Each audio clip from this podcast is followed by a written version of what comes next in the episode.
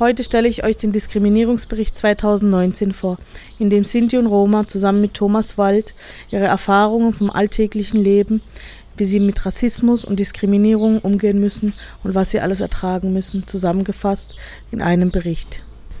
In der Siedlung ist abends ein fremder Mann aufgetaucht und schaute sich überall ganz verdächtig um. Er wurde gefragt, was er sucht. Er antwortete, dass er sich nur umschaut. Er suche nichts. Man muss bedenken, dass von uns Sinti der kleine junge Armani entführt und grausam ermordet wurde. Wir in unserer Siedlung schützen unsere Kinder. Jedenfalls wurde der Mann gebeten zu gehen. Er war aber stur und meinte, er dürfe hier bleiben und kann so lange bleiben, wie er will.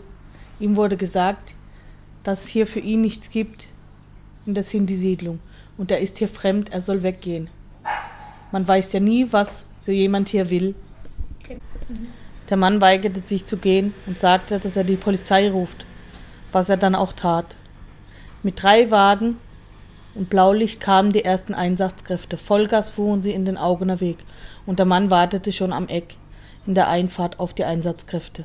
Die Siedlung wurde immer voller mit Polizei und jeder fragte, was denn los sei. Da kamen auch schon zwei weitere, nun Einsatzbusse mit Hunden. Wir kamen uns vor wie Schwerverbrecher. Es ist eine Katastrophe mit der Polizei und jedes Mal dasselbe. Den zuständigen Polizisten wurden, wurde erklärt, wieso dem Mann gesagt wurde, er soll hier gehen.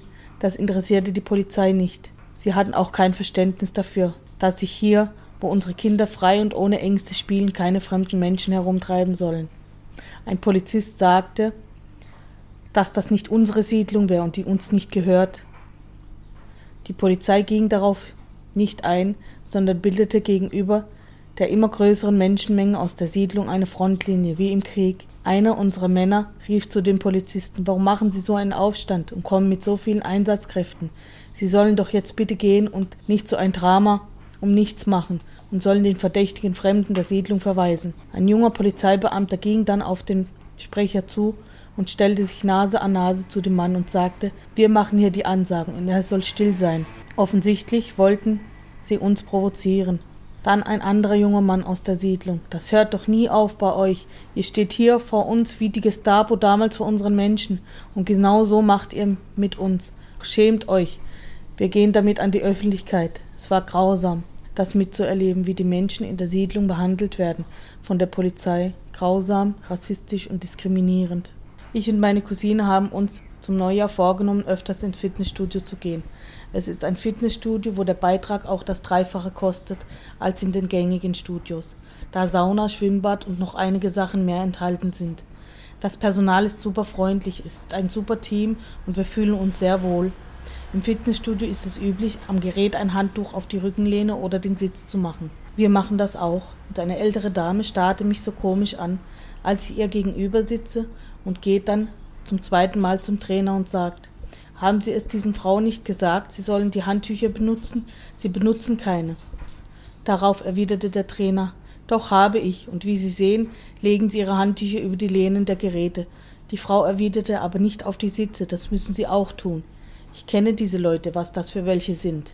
Ich blieb ruhig und atmete mehrmals tief durch, um nicht auszuflippen, und machte, wie wenn ich es nicht gehört habe. Ich dachte mir nur, du sagst diese Leute, das könnte ich sagen. Meine Leute waren keine Mörder, die unschuldige Menschen gequält haben und ermordet haben. Du solltest dich schämen und deine Familiengeschichte genau anschauen.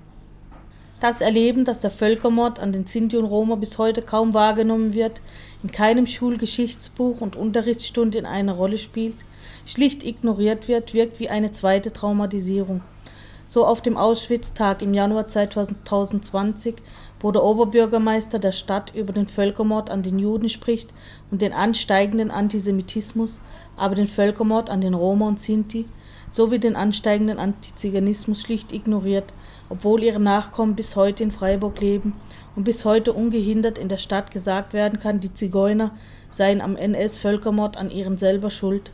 Viele Fälle zugleich dem Zigeuner mit zunehmender Angst begegnet wird und auch viele Fälle als ob die Roma sich rächen wollten, sie die Aggressionen seien. Konsequent in diesem Mainstream behandelt die Polizei seit Jahren die Sinti-Siedlung als potenzielle Gefährderort und nicht als vom Rechtsterrorismus gefährdete Siedlung. Liegt hier nicht eine klassische Opfer-Täter-Umkehrung vor? All dies hat sich insbesondere in der Sinti-Community bitterbös in die Seele eingegraben.